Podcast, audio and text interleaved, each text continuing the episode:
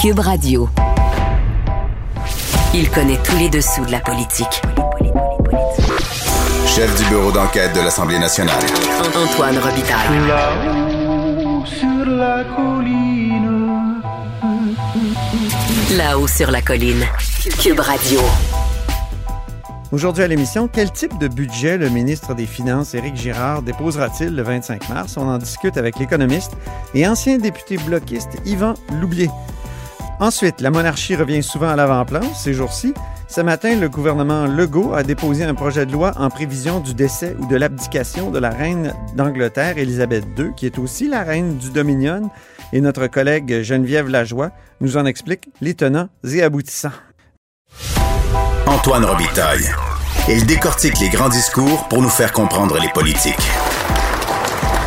Là-haut sur la colline. Il y a eu une importante cérémonie hommage aux victimes de la COVID aujourd'hui sur la colline devant l'Assemblée nationale. Bonjour Marc-André Gagnon, Bonjour Antoine. correspondant parlementaire à l'Assemblée nationale pour le Journal de Québec et le Journal de Montréal. C'est quand même une journée solennelle ici à, à l'Assemblée nationale. Il y a une cérémonie hommage assez impressionnante. J'y étais avec toi tout à l'heure.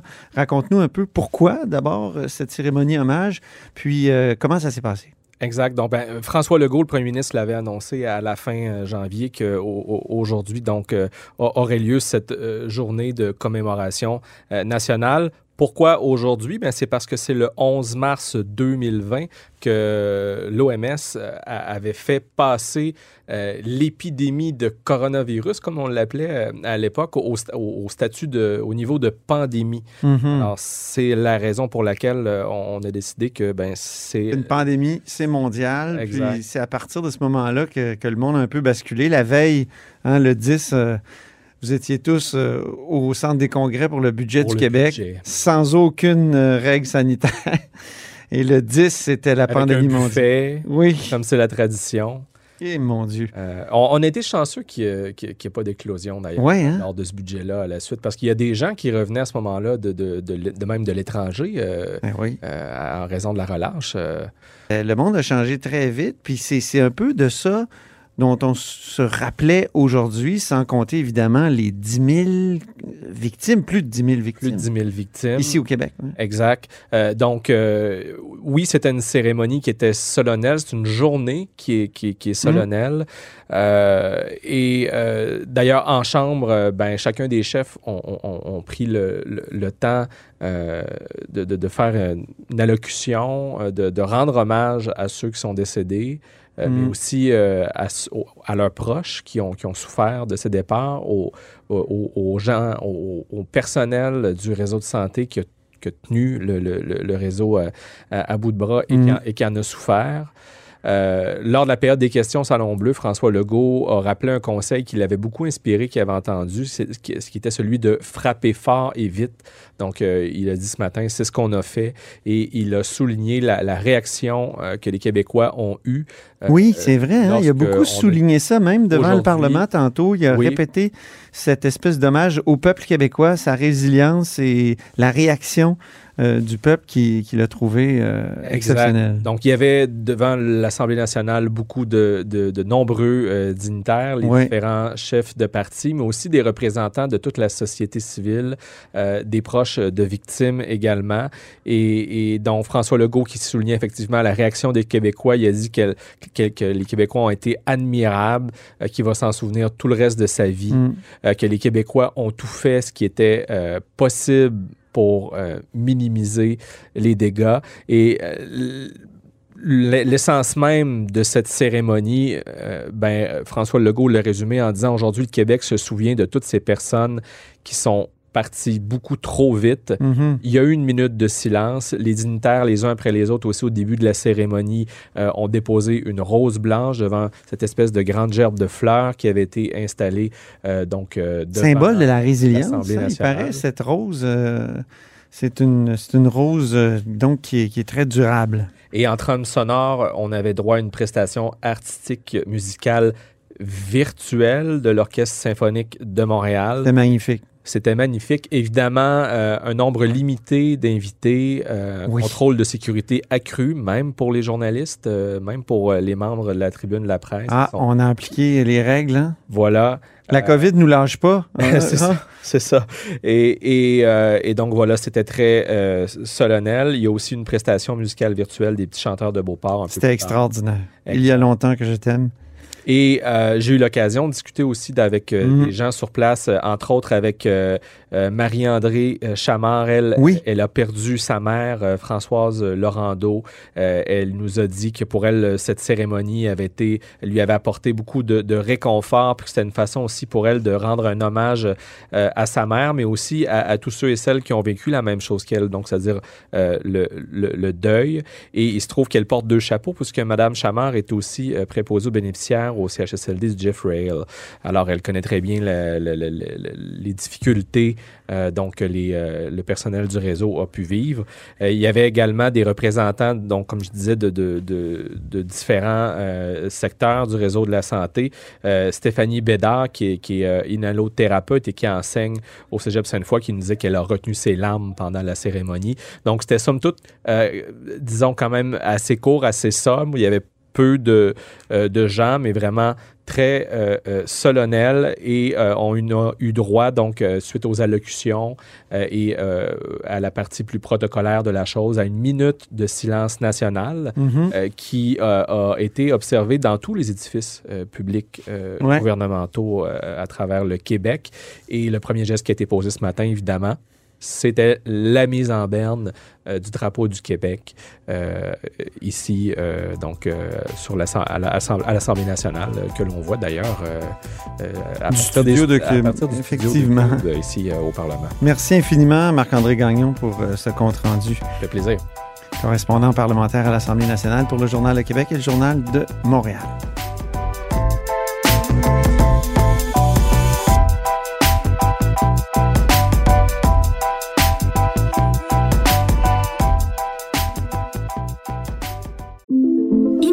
Technologies qui sauvent des vies, qui réinventent le transport ou qui explorent l'espace. L'École de technologie supérieure en conçoit depuis 50 ans. 50 ans. Imaginez la suite.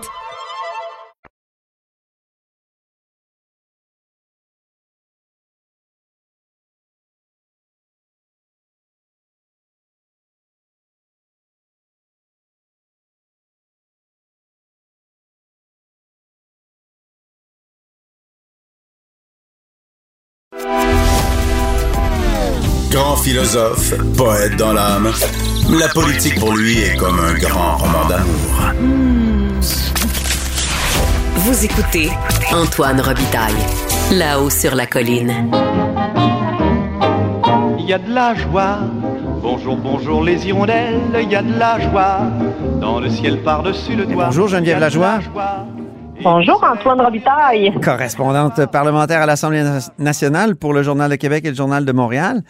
Il y a des choses, euh, Geneviève, comme celle dont on va parler, qui ont le don de nous rappeler que nous vivons en monarchie. Et oui, le gouvernement a déposé ce matin un projet de loi concernant la dévolution de la couronne. Qu'est-ce que c'est ça? Qu'est-ce que ça mange en hiver? Ben écoute, c'est quand même incroyable de voir un projet de loi comme ça en 2021, mais ça nous rappelle qu'encore aujourd'hui, dans nos institutions, la mort ou l'abdication du souverain ben, qui est officiellement le chef de l'État, ben, ça entraîne des conséquences énormes sur le gouvernement.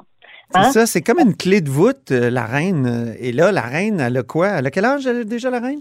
Elle a 94 ans. Elle s'en va tranquillement bientôt souffler ses bougies du 95 ans.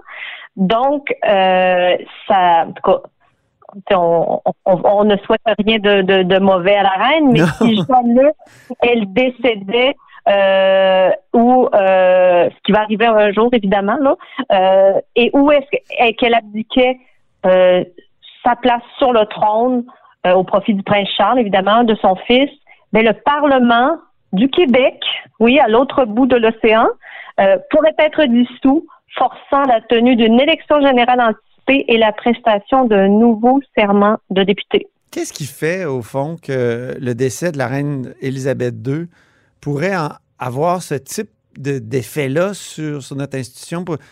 mécaniquement, c'est quoi? C'est le serment? Ben, c'est parce que la mort, l'abdication du souverain, les, gens, effectivement, quand les députés sont élus, ils font le serment euh, à la reine Élisabeth II.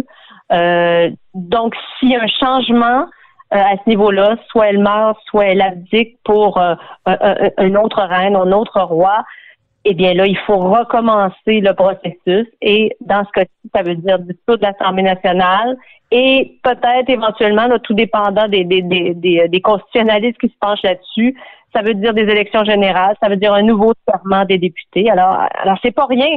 Euh, c'est sûr que tout, tout ça, tout ça a commencé euh, en 1982. Ok, je te rappelle qu'après après la Révolution tranquille, euh, il y a eu comme un genre de mouvement au Québec où on tentait euh, de se débarrasser de tout de tous les, les, les, les, symboles monarchistes ou les références à la, à, la reine dans nos lois. Mhm. euh, et puis le gouvernement de l'époque, le gouvernement de René Lévesque, euh, a ainsi fait disparaître un, petit article dans la loi de l'Assemblée nationale, l'article 3 précisément, euh, qui, qui euh, stipulait qu'aucune législature de la province n'est dissoute par le décès du souverain. Mhm. Alors, cette phrase-là qui a disparu en 1982, sur le coup, hein, j'imagine que les personnes ont songé au risque qu'entraînait cette modification-là, mais finalement, ça, ça a des impacts euh, énorme visiblement sur euh, le gouvernement. En tout cas, le gouvernement prend ça très au sérieux puisqu'il dépose aujourd'hui, la ministre Sonia Lebert a déposé aujourd'hui un projet de loi, projet de loi 86, qui euh, justement vient colmater cette brèche, si on veut, qui a été faite dans, la loi sur la loi de l'Assemblée. Je le regardais, le projet de loi, Geneviève, il y a quatre articles. C'est extrêmement simple. Oui, en fait, c'est juste parce qu'on avait supprimé un article qui précisait ça dans le, la loi sur l'Assemblée nationale et euh, vu qu'on l'a pas remplacé, on l'a juste juste supprimé. Ben là, il y a comme euh, on ne sait pas qu'est-ce qui arrive au décès du souverain ou à l'abdication du souverain. Donc, il faut le préciser et c'est tout simplement ce que le gouvernement veut faire. Évidemment, les partis d'opposition, notamment le Parti québécois et euh, Québec solidaire, ont déjà fait savoir que si on ouvrait, si on décidait d'aller là, de parler de monarchie, ben pourquoi pas s'en débarrasser, c'est le moment. Mais bon, la CAC a déjà dit euh, au début de l'année, euh, il n'y a pas si longtemps, deux, trois semaines même, je pense, euh, que c'est pas le temps, notamment dans le contexte de la pandémie. Là, il n'est pas question qu'on qu'on commence à à, à, à, à se à proposer des choses pour abolir la poste de lieutenant-gouverneur, par exemple, ou s'occuper du serment des députés. Là, c'est pas le moment. Mais bon, j'ai l'impression que les partis d'opposition, eux, euh, c'est ce qu'ils souhaitent. Surtout que c'était dans la plateforme nationaliste de François Legault là, depuis 2015, l'abolition du poste de lieutenant-gouverneur. Oui, effectivement. Mais plutôt, euh, il n'y a pas si longtemps, la CAQ a voté contre une motion euh, qui demandait justement qu'on abolisse ce poste-là qui coûte des millions de dollars aux Québécois chaque année. Euh, mais la CAQ a voté contre en disant que c'était pas le temps. Le contexte est, pas là. Et même si c'était engagé à le faire, c'est dans la plateforme électorale, euh, c'est pas le moment pour le. En tout cas, c'est pas le moment euh, là en, pandémie. Donc un petit projet de loi de, quatre articles, mais les, les, oppositions pourraient s'opposer à son adoption rapide en disant non, non, il faut aller plus loin. Ben, là, pour le moment, les partis d'opposition ont pas dit on va s'opposer. Euh, là, pour le moment, ils sont en train de prendre connaissance euh, et aussi d'élaborer leur stratégie, et j'imagine. Euh, mais c'est certain qu'ils vont plaider pour qu'on ajoute des éléments. évidemment, le, gouvernement, lui, voudrait régler ça assez rapidement parce que, puisque la reine a effectivement 94 ans, on ne sait jamais ce qui peut arriver. Hein? Alors, mm-hmm. Si jamais... ça peut arriver vite, en tout cas. ben, voilà. Donc, qu'est-ce qui arriverait demain matin là euh, Puis, tu sais, le gouvernement aurait pu décider de ne rien faire, hein, de ne pas légiférer. Euh, dans ce cas, qu'est-ce qui serait arrivé? Ben, ça ouvrirait la porte à, ce que les lois adoptées après la fin du règne d'Élisabeth II fassent l'objet de contestations judiciaires devant les tribunaux. Donc, ça aurait pu se passer comme ça aussi. Tu utilises le mot saugrenu là, dans, dans un de tes premiers paragraphes. Ça aurait été quand même étonnant que quelqu'un euh, dépose, euh, comment dire, une requête devant les tribunaux pour, pour dire Hey, là, la reine est morte. Donc, c'est quand même étonnant. Oui, mais visiblement, en tout cas, le gouvernement ne voulait pas que cette que cette que, que ce moment-là arrive, ou en tout cas, ne voulait pas risquer que ça arrive. Alors, il a décidé de déposer un projet de loi. Il y a, il y a Sol Zanetti chez Québec solidaire qui, lui, disait que quand il a dû prêter serment à la reine, il s'est senti sali. Il est souillé à jamais. Souillé à jamais, voilà. Exactement. Est-ce que lui, il voudrait pas en profiter pour se débarrasser du serment? Tout à fait. Euh, il m'a, il, m'a, je lui ai parlé hier, puis lui il m'a dit que la liste est longue des choses qu'il souhaiterait faire, mais notamment effectivement se débarrasser du fameux serment d'allégeance à la reine. Euh, la dernière fois, je crois que, écoutez, peut-être que je me trompe, c'est l'autre, c'est l'autre élection d'avant, mais je pense que les élus de Québec solidaire avaient tenu à euh, faire ce serment-là qu'ils ne souhaitaient pas faire à hmm. l'abri des caméras, je pense. Oui, c'est en 2018. Euh, il avait fait ça à huis clos. C'est ça, exactement. Et il avait prêté, par contre, serment euh, à l'endroit du peuple québécois euh, en, public. Exactement. Mais c'est ce que fait, de, si je ne m'abuse, le Parti québécois depuis quelques années aussi. Il change un petit peu la formulation du serment. Mais sur le fond, évidemment, M. Zanetti, lui, souhaite souhaite, pour ne plus avoir à se souiller à jamais, changer, donc euh, euh, faire disparaître totalement ce serment d'allégeance que doivent traiter les députés euh, après leur élection. Très bien. Ben, merci beaucoup, Geneviève Lajoie. C'est toujours agréable de te parler de monarchie, Antoine. Oui, c'est ça. On est érotisé constitutionnellement quand on parle de monarchie. Merci beaucoup. Exactement. Donc, Geneviève Lajoie, je le rappelle, est correspondante parlementaire à l'Assemblée nationale pour le Journal de Québec et le Journal de Montréal.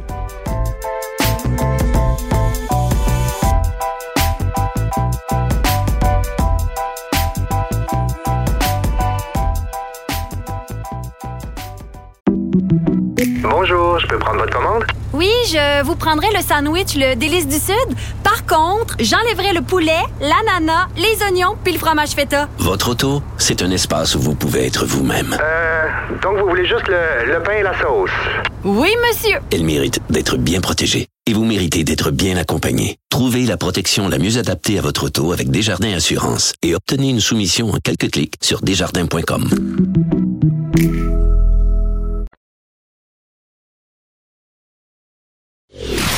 Antoine Robitaille. Le philosophe de la politique. La joute politique ne colle pas sur lui. Il réussit toujours à connaître la vérité. Vous écoutez là-haut sur la colline. On est tous curieux de savoir ce qu'il y aura dans le budget du Québec, qui, on le sait maintenant, sera déposé le 25 mars. On en parle avec Yvan Louvier, qui est économiste, qui est vice-président projet majeur chez National, mais qui est aussi un ancien porte-parole du Bloc en matière de finances et il a été porte-parole de 93 à 2007. Bonjour, M. Est-ce qu'on peut avoir un budget normal, vous qui en avez euh, commenté beaucoup de budgets, là, euh, qui suivez ça euh, depuis très longtemps, est-ce qu'on peut, en 2021-2022, avoir un budget normal?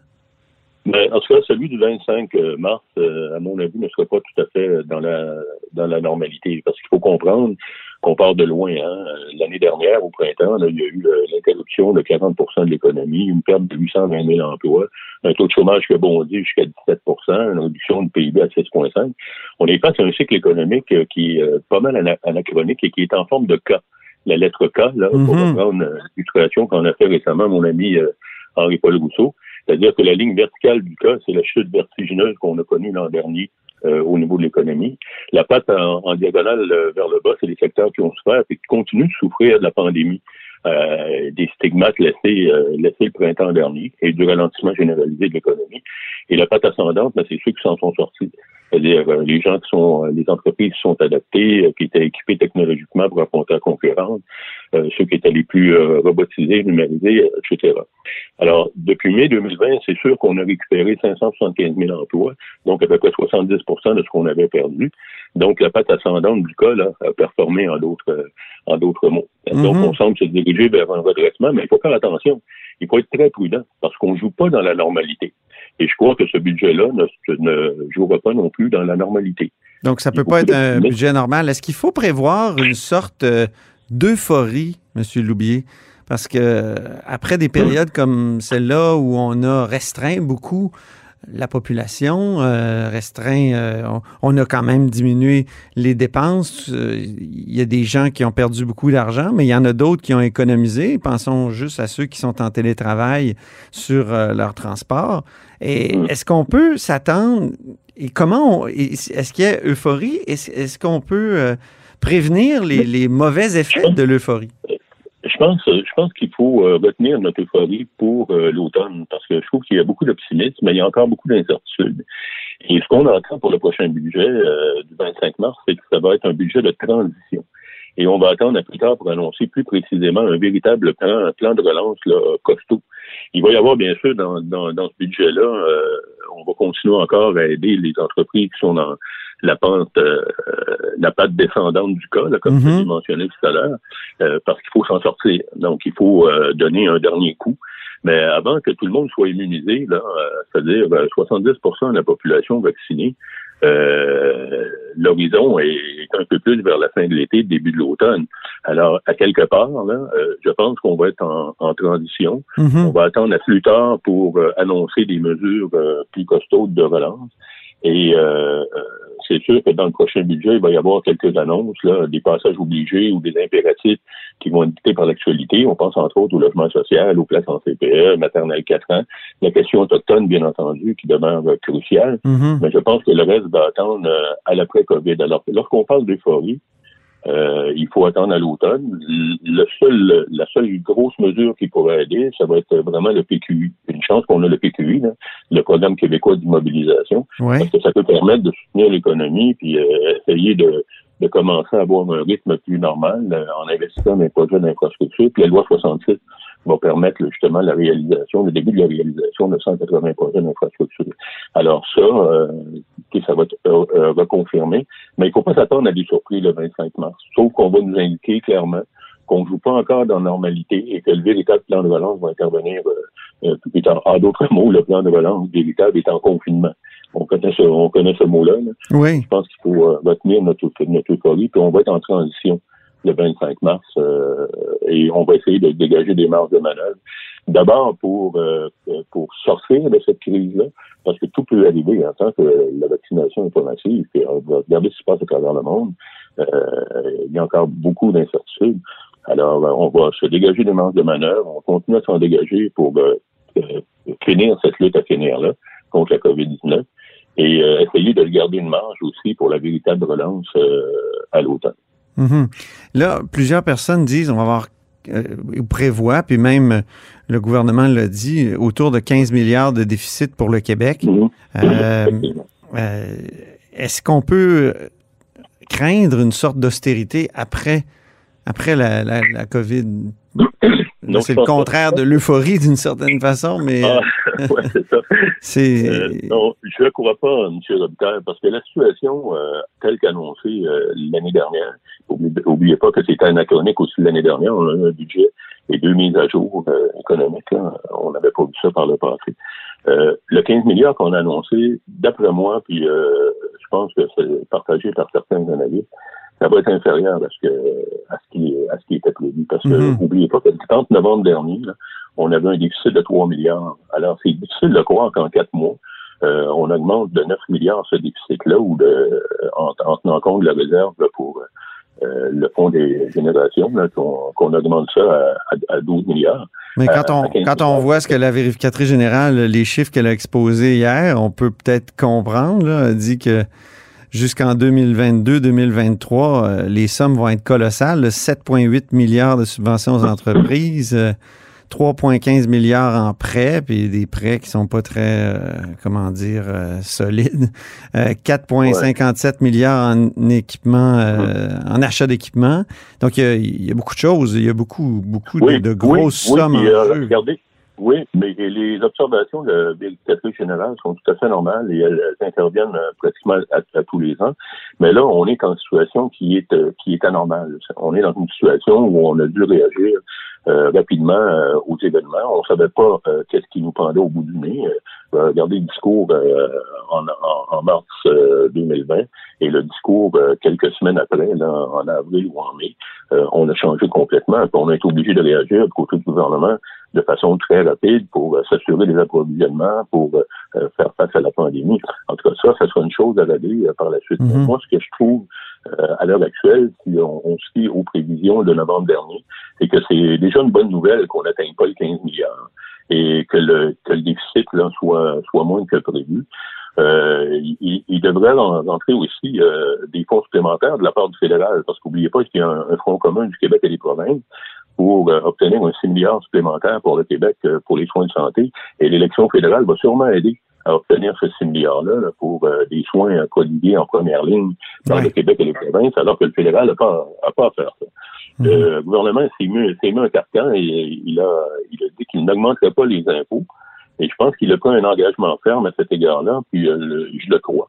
Mais je pense aussi, euh, en même temps, puis vous en avez discuté avec mon collègue euh, Luc Godbout il y a quelques jours, hein, Oui. je pense en même temps que si on veut mettre toutes les chances de notre côté, être outillé pour sortir de la pandémie, se réserver une marge pour la balance plus tard à l'automne, euh, il faut se défaire d'un carcan. Et le carcan, c'est la loi sur la réduction de la dette et euh, celle qui institue le Fonds des générations qui oblige à ne pas excéder euh, 45% du PIB pour la dette brute au 31 mars 2026. Oui. Déjà, là, je vous le rappelle qu'au 31 mars de cette année, là, la dette brute euh, va s'établir à à peu près 50,5% euh, du PIB. Ça veut dire que si on se, on, on se fie à ça, le gouvernement là, euh, a l'obligation de réserver vraiment des marges de manœuvre qu'il pourrait mettre pour finir cette lutte-là contre la COVID-19 et se mettre, euh, se mettre en, en position pour avoir un véritable plan, un plan de relance euh, costaud. Il va être obligé de mettre cette marge de manœuvre-là euh, sur la dette. Donc, il faut modifier la loi sur l'équilibre Ah, oui, budgétaire. oui, Ouais.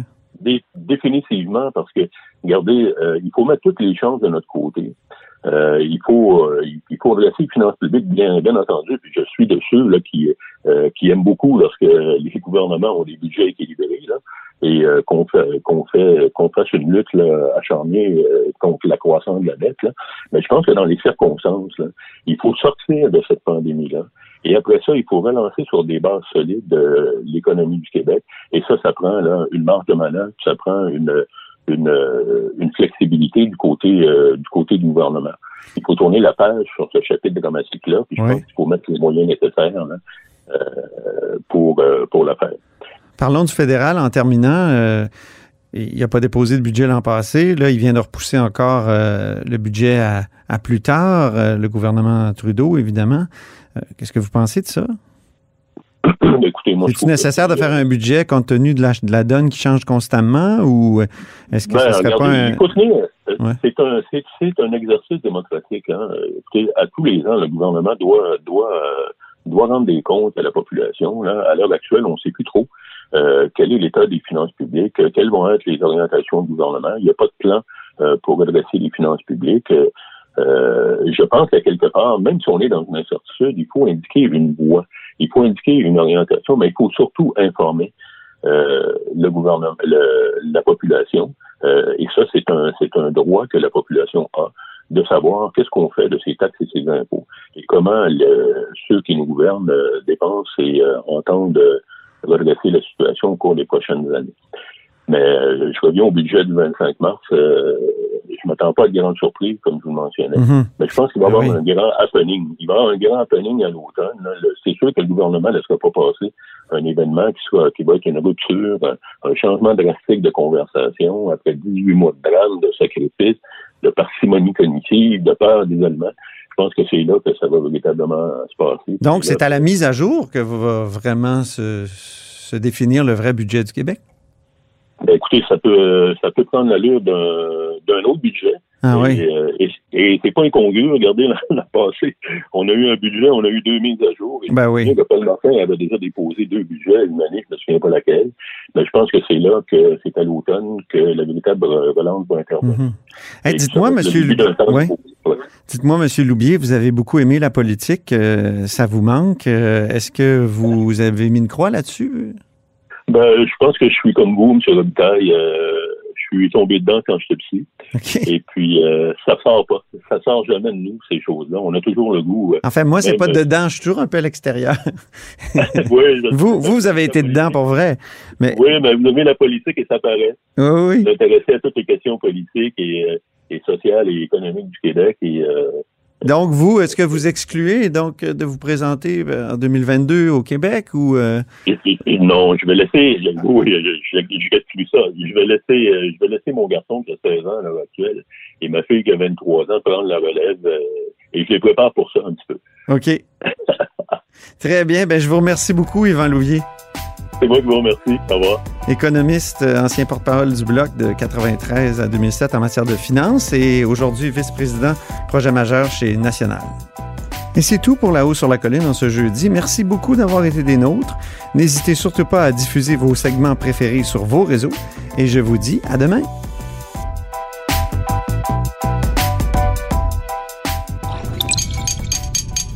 Cube Radio.